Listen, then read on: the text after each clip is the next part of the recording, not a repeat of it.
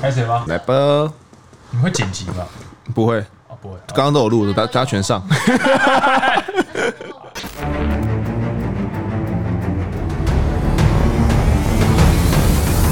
嘿，hey, 我在案发现场，带您用声音直击社会新闻的第一犯罪实况。我是主持人陈丰德。这集 EP 十二呢，一开始之前呢，想跟大家先聊聊。呃，因为我们最近呢、啊、做了十二集，也算做了一个小段落。对，那如果呢，主要是想听听看呐，听众们就是大家喜欢聊什么案子。所以如果你们你们有觉得说哪一类的案子啊，你们特别喜欢，都可以到 Instagram 里面搜寻我在案发现场，在我们 IG 里面留言给我们。对，那我们可能会对之后的一些方向呢，呃，可能会纳入参考。好，那我们今天呢又请到了畅销作家 Mr. 错别字赖正凯赖凯，诶，请大家跟大家说声嗨。大家好，我是赖正凯，我的笔名叫错别字。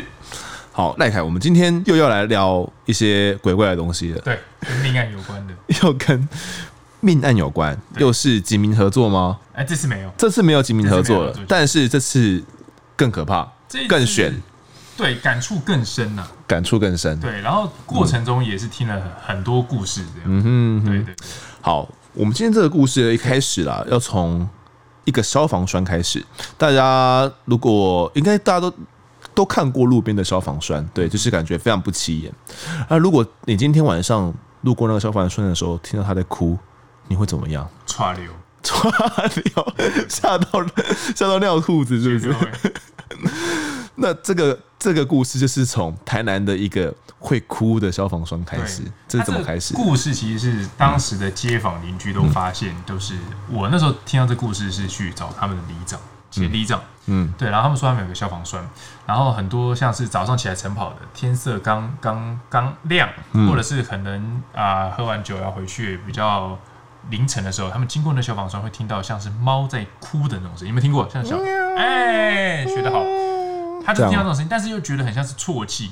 但是后来去找这个声音来源之后，发现是那个消防栓发出来，但是没有任何猫，也没有任何婴儿，但他就是从那边发出一种女人悲情的哭泣声，然后就吓到很多人啊。他那个消防栓在哪边？他其实。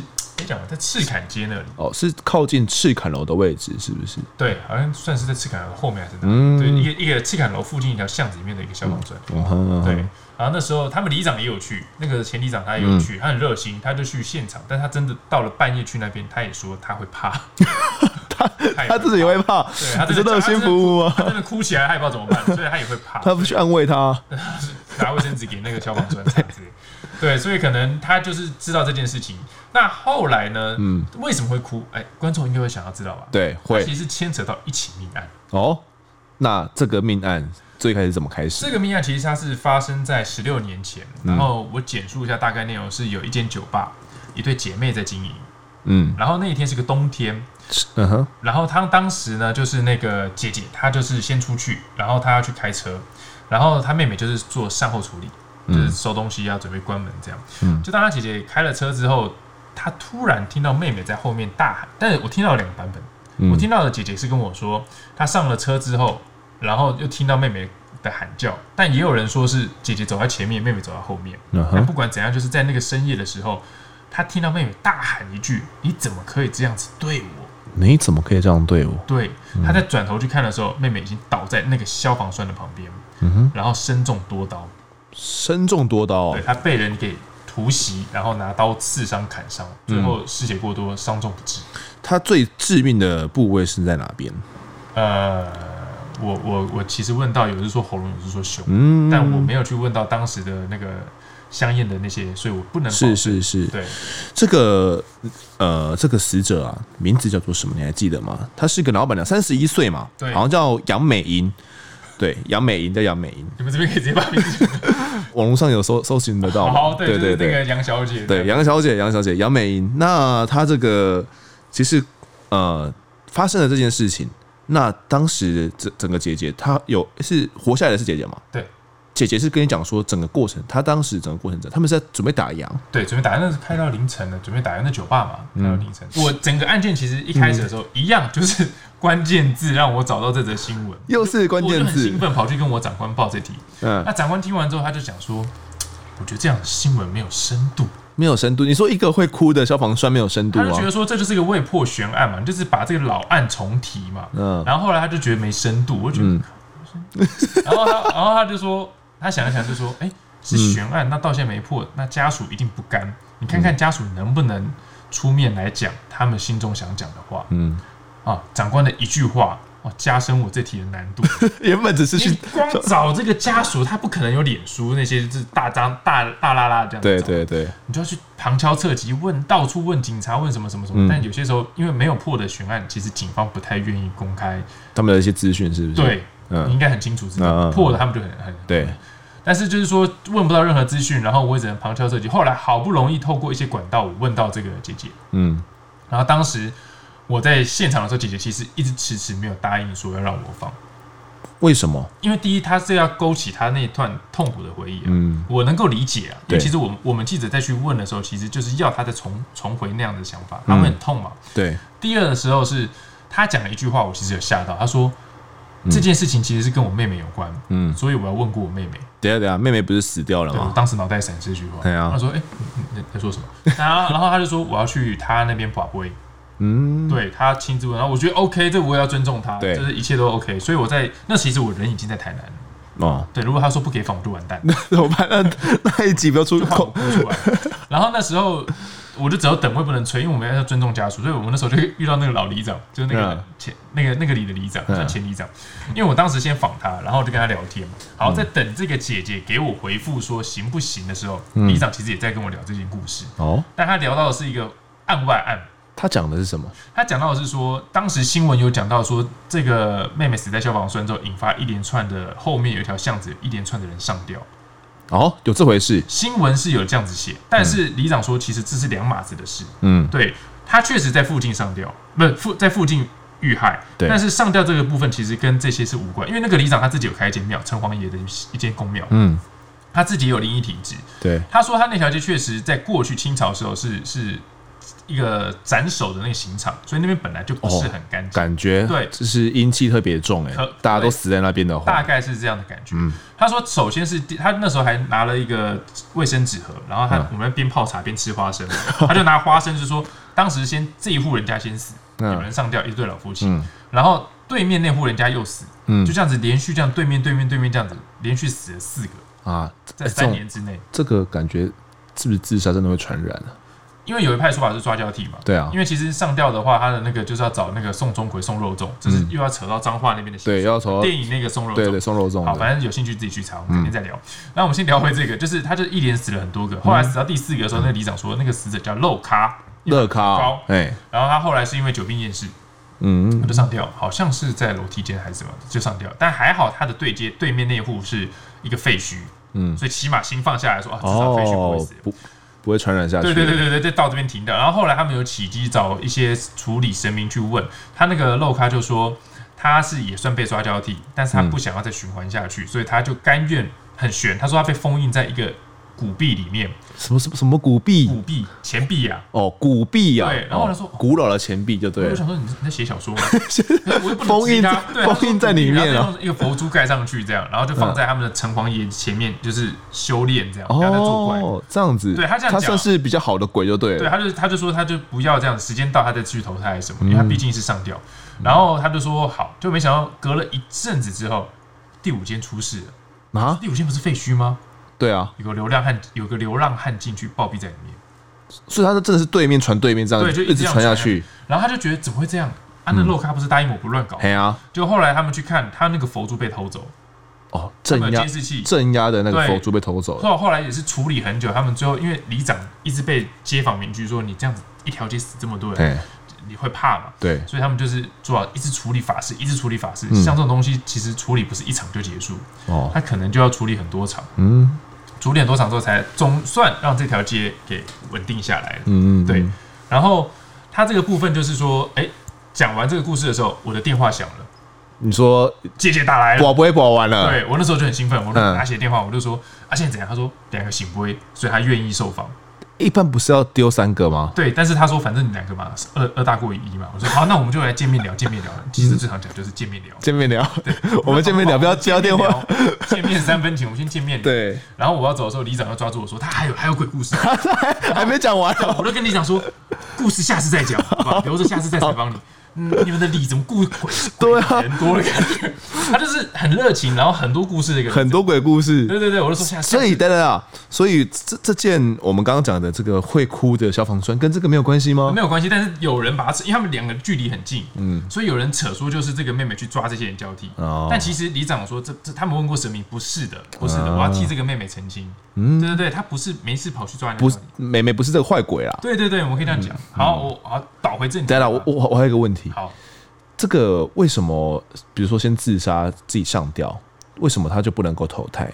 因为在民俗来讲的话，人的寿命是有有有一定的程度的。假设我今天可以活到九十五岁，嗯，但是因为我在二十五岁的时候感情受挫，嗯，哦，所以我我就我就很很郁郁寡欢，我就跳跳河自尽，嗯，好不好？那这样子九十五减二十五是七十嘛？呃，对，对嘛，我没算错嘛。对对对。那在阴间来讲的话，他就是觉得说你浪费了这七十年寿命，那这七十年你就必须在这边一直跳河，一直跳河，一直跳河。对，就一直重复你当时死掉的状况。所以为什么会有些人说什么这间房子里面凶宅有人上吊，在晚上十二点上吊？他住进去之后，到了十二点就看到每次都会上吊一次，每天上吊一次，一直重复。他就是有这样的说法，他就很难去超度，因为你确实就是自杀是所有的里面最不好的一个。嗯，对对对对对，所以你就是可能像我这样子跳河跳七十年，嗯，就是只能跳到时间到才能够离开。嗯哼，不会游泳可能都会游泳，跳七十年，所以大概是这个意思。可是像这这一方面呢、啊，我也我也想说。会不会只是比如说以前的习俗啦？可能老一辈的人觉得说大家要珍珍惜好自己性命的一种说法而已。其实，在我现在跟很多民俗老师聊过，他们讲到这部分，他有提到说，其实民俗观念他很多都是在劝善的。对，像刚刚讲的黑令旗，哎，不对，上一集讲的上一集讲的黑令旗，他讲到上一集讲的黑令旗，就其实就是告诉你说，你不要以为你做这些事情坏事，鬼就没办法报仇。嗯，但其实你倒回。角度来讲，他其实就是叫叫你不要乱做坏事。对对，其实这个部分像十八层地狱，也有人说那是虚构的，嗯、纯粹是要去警惕世人。好，那我们回来刚刚的故事，因为我们刚刚还没有讲到说，其实这个死者啊，这个杨杨姓杨小姐，杨小姐，对，杨小姐她被发现死掉之后，那我们那个呃姐姐嘛，姐姐说有听到一个人有。喊了一声，哦，就就是他妹妹喊的，他妹妹喊的，对对。可是他有看到人影吗？其实他没有，因为那个人犯案之后就跑掉了，骑着摩托车跑掉了，然后穿着好像是雨衣还是外套，我忘记。嗯嗯嗯。对，然后当时他们调监视器，在那个时候有监视器，但监视器没有像现在的这么的这么高清，而且那个监视器就去调的时候，他被人家给推高了啊，你懂吗？他那监视器。拍的角度其实就是犯案的那个角度，所以感觉是预谋性的犯案，所以是有人先去把监视器给推高，嗯、他已经想好我今天要案犯案，所以他不是随机抢劫杀人。哦，那他们调监视器没有拍到说这个推高的人是谁吗？我不知道，他们说没拍到，没有没有拍到。左邻右舍有看到这个男的，好，这个男的我们先锁定是凶手。好，好，然后再来就是别的监视器有拍到他从别的路这样开走、骑走，嗯，有机车，但是车牌照不太清楚。嗯然后半夜，所以有看到他穿的什么衣服。嗯嗯。其实这些线索串联起来，家属大概就已经知道是谁。好，这个是谁？我们等下再来讲。最后再告诉你。好，最后再告诉到底是谁？下一集再告诉你。没有这一集，这一集就要讲了，不要拖下一集啊！你要领通告费不能这样。对对对。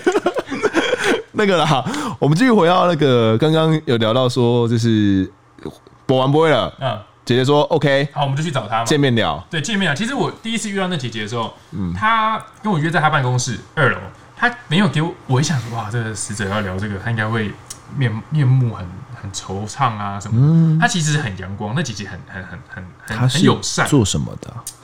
做行销类工作的。嗯，对，所以他你可以说，哎、欸，可能是业务，所以跟人之间对谈都很 OK。对。然后当我开始坐下来的时候，我也是先闲聊嘛，聊什么？是先不要切入话题嘛？先先聊干。对，暖场一下。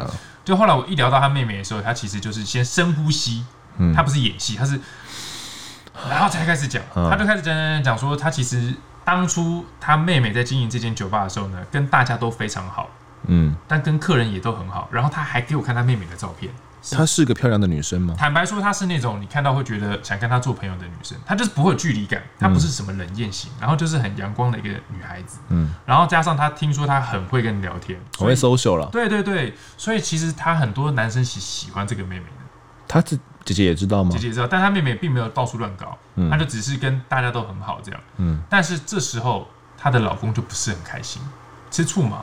哦，对，所以也因为这样子常常争执，但是妹妹的个性就是她不会跟任何人讲她跟她家里不好的事。那姐姐知道吗？后续才知道，听左邻右舍才知道，原来她妹妹常跟她老公吵架。嗯，但是回到家里时，妹妹都是报喜不报忧，所以姐姐都一直没发现这个异状。嗯，但其实后来回想，她妹妹有几次心情很低落的时候，确实有讲过一些，她感觉她的另一半好像对她有时候不太好。对。再回到刚刚那个凶手，其实大家都怀疑是她的老公。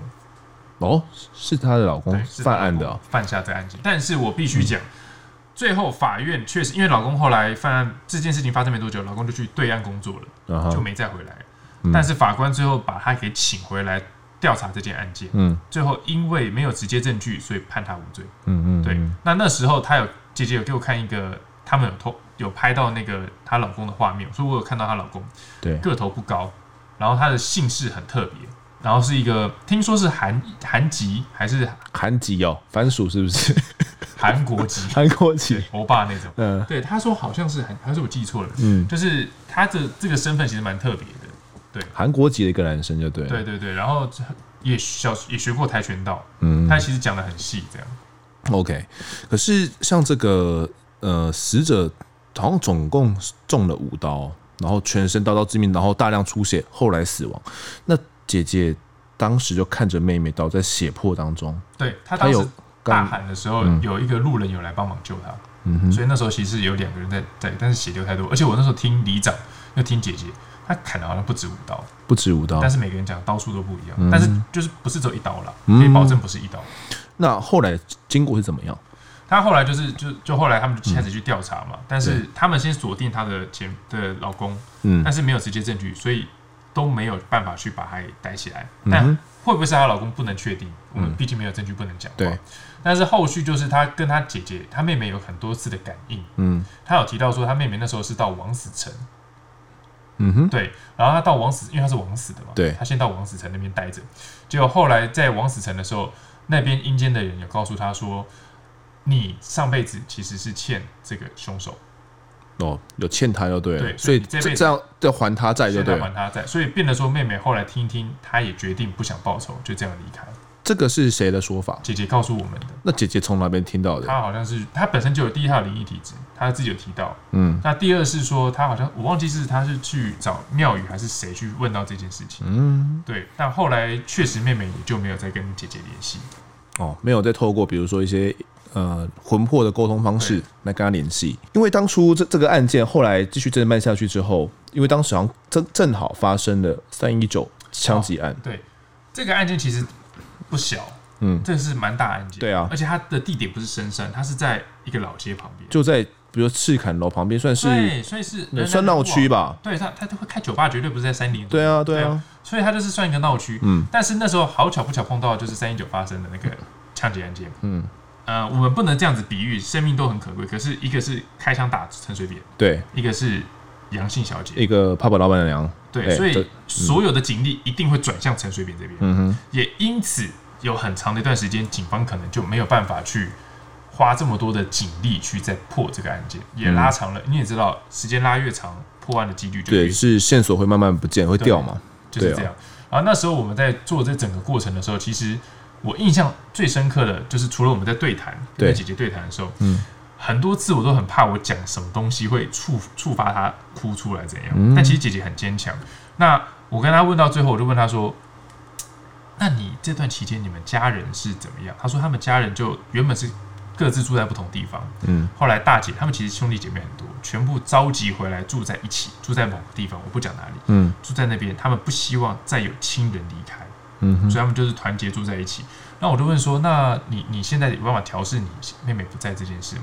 他就突然笑起来，他就说：“哎呀，其实我妹妹没有死啦，嗯、我妹妹是去美国，她去，她很喜欢旅行，她去美国工作，她在美国出家，现在美国生活了啊？真的吗？不是死了吗？当然不是嘛，我也不能说你骗笑，不可能啊。我就心想说，哦，她是以这样的方式，嗯，来让自己放下，说其实她妹妹还活着，在美国，嗯、只是他们现在见不到。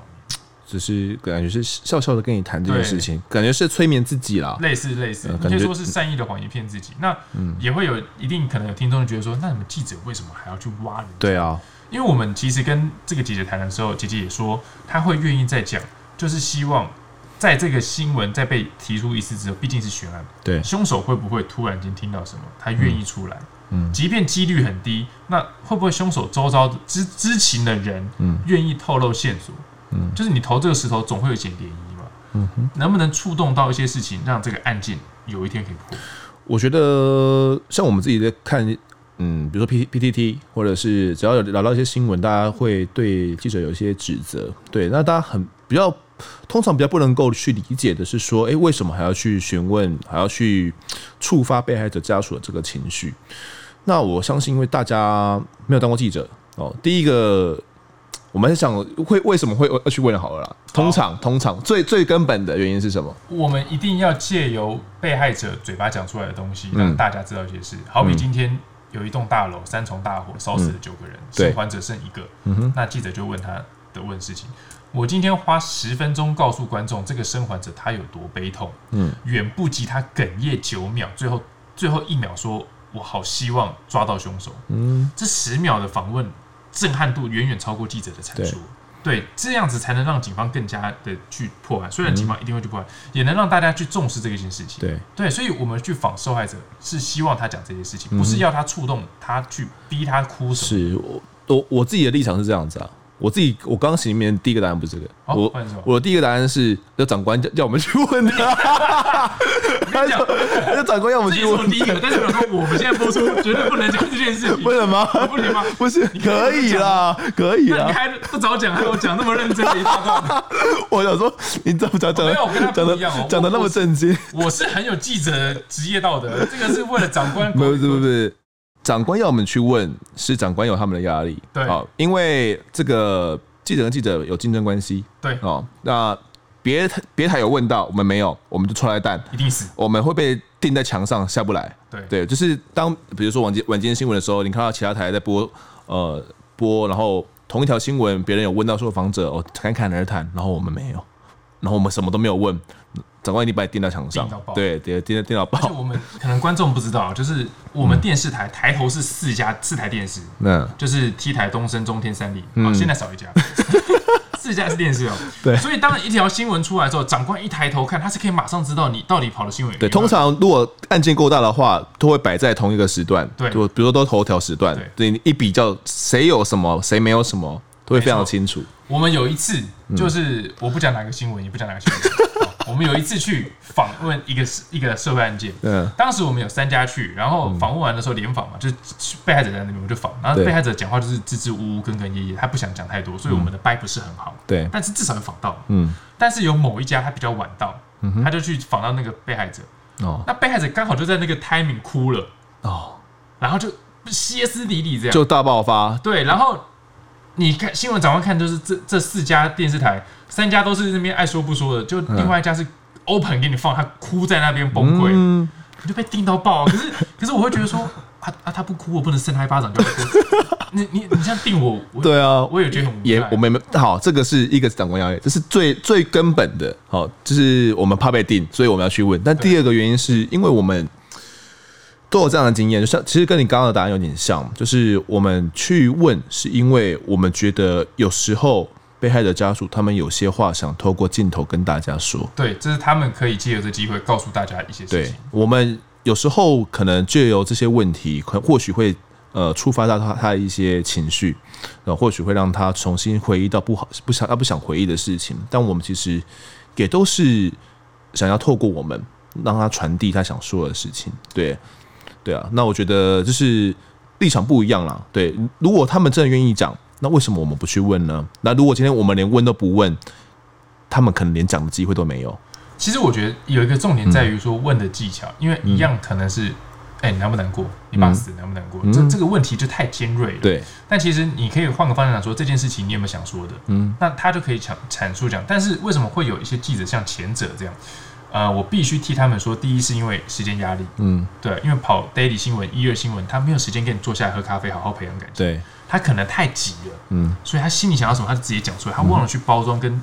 修饰那个问题啊，这个是记者要去，这是一些晚辈记者要去学的，对，就是你要去修这个部分。嗯，那第二个可能就是他是白目，那就不不提了。嗯，对，那就没办法，你这天生就是这样，就是白目嘛。那就只能你就可以谴责后者，但是前者就是只能说他经验不足，他还需要更努力去学怎么访问。嗯哼，对。好，我们拉把故事拉回来，刚刚聊有点远，聊有点远。对，那我们拉回来说，刚刚讲到这个呃姐姐啦，对对，姐姐她后来。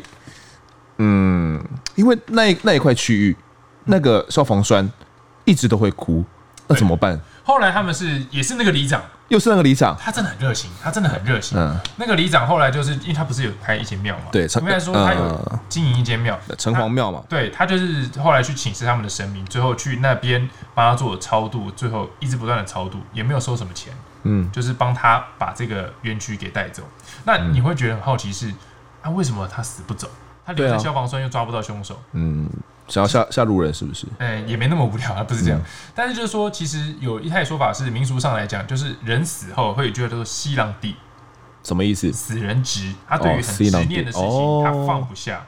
对，所以说，呃，例如感情因素死掉的。的人女鬼或什么，他可能就会对感情很执着，嗯哼，他就会穿着红衣服一直在那边要去找这个他的负心汉，嗯哼，负心汉。但我之前有访问过一个叫命案清洁师，他们是一个很很有意思的职业，嗯，一个命案发生了，我们都以为礼仪师会把尸尸体搬走，嗯，啊这没错，对。但是请问现场的尸水跟尸块还有脂肪那些蛆啊什么的，礼仪师不会管。哦，那谁来清洁这些？就是这个清洁队，就是这些清洁队来清洁。嗯、那他们就会来负责清理这个案发现场，无论是意外或是丧命或是他杀这些。嗯、那他们当时有一个呃一个菜鸟，嗯，他去清洁一个烧炭自杀吧，还是什么的案件。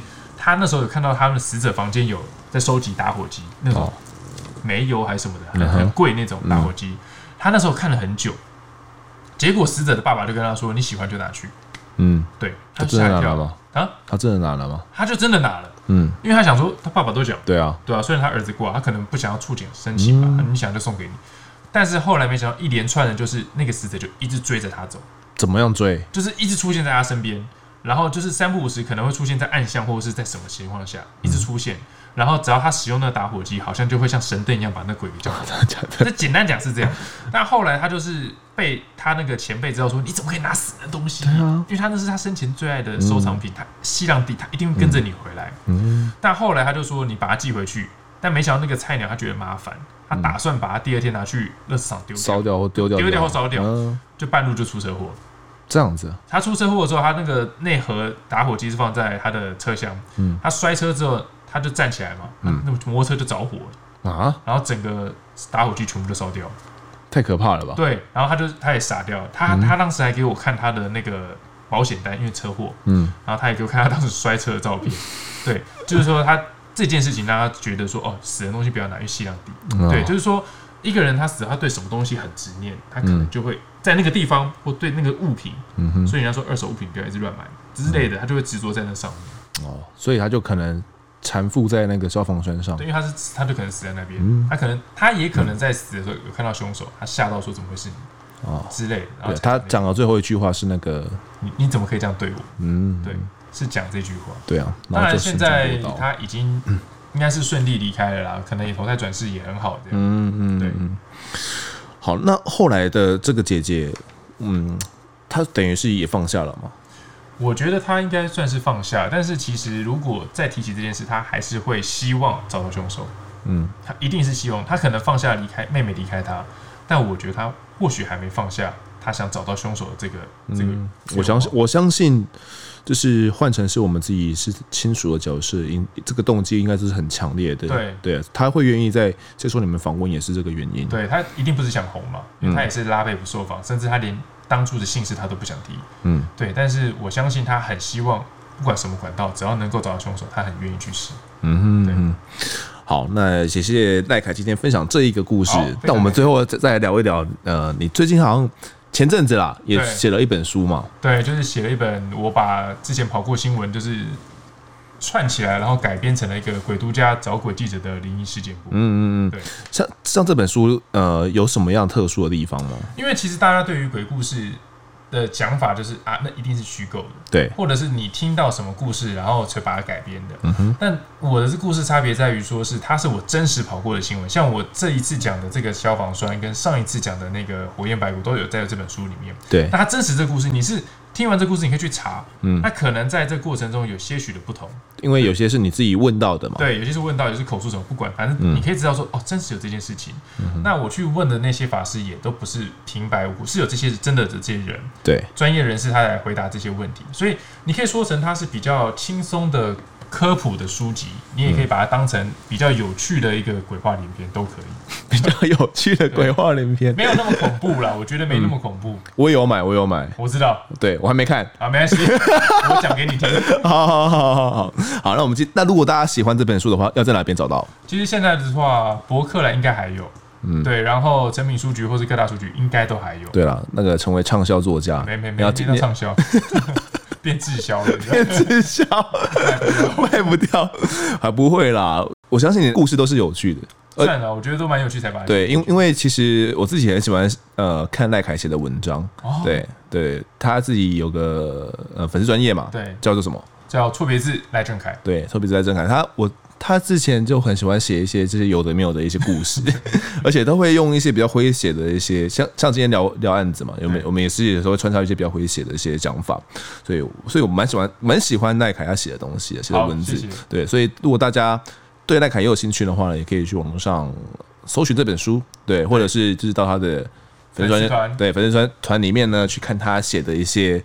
稀奇古怪的案子，好好，OK，好，那也谢谢。今天赖凯的分享，谢谢，感谢。大家收听。如果喜欢我们的节目的话呢，可以到 Instagram 搜寻我在案发现场，就可以追踪我们，掌握更多案件消息，也可以跟风德我聊聊哦，给我们建议。各收听平台上按下订阅跟评分，就是对我们最好的支持，也可以分享给身旁的好友们，一起来听听看。我们聊案子，案发现场，我们下次再见。